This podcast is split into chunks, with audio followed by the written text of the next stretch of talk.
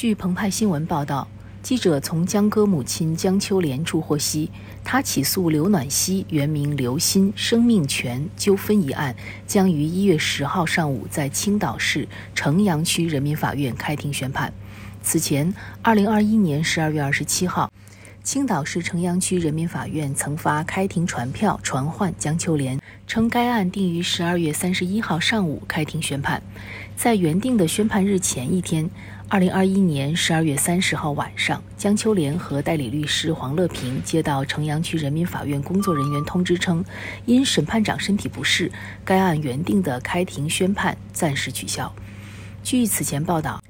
二零一六年十一月三号凌晨，在日本东京住所门外，江歌被室友刘鑫的前男友陈世峰杀害，年仅二十四岁。有质疑者称，江歌的死与刘鑫有关。凶案发生时，刘鑫在住所内，未对江歌施以援手。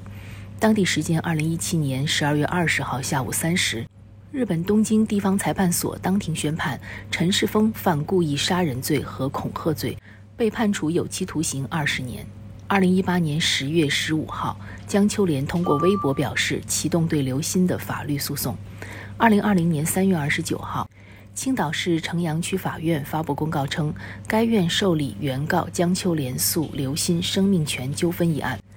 二零二零年六月五号九时许，该案召开第一次庭前会议，刘鑫方面无一人出席。